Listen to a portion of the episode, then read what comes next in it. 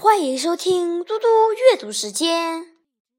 今天我要阅读的是《论语·乡党篇》第十。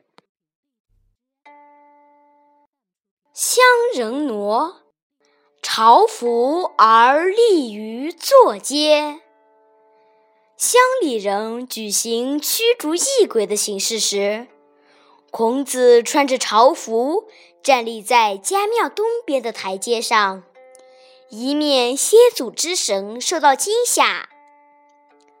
问人于他邦，再拜而送之。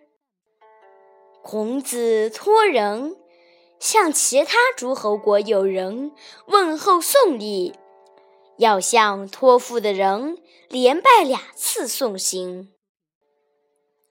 康子馈药，拜而受之，曰：“秋未达，不敢尝。”季康子派人送药给孔子，孔子叩拜并接受了药，并说：“我不了解它的药性，不敢试尝。”旧逢。子退朝，曰：“伤人乎？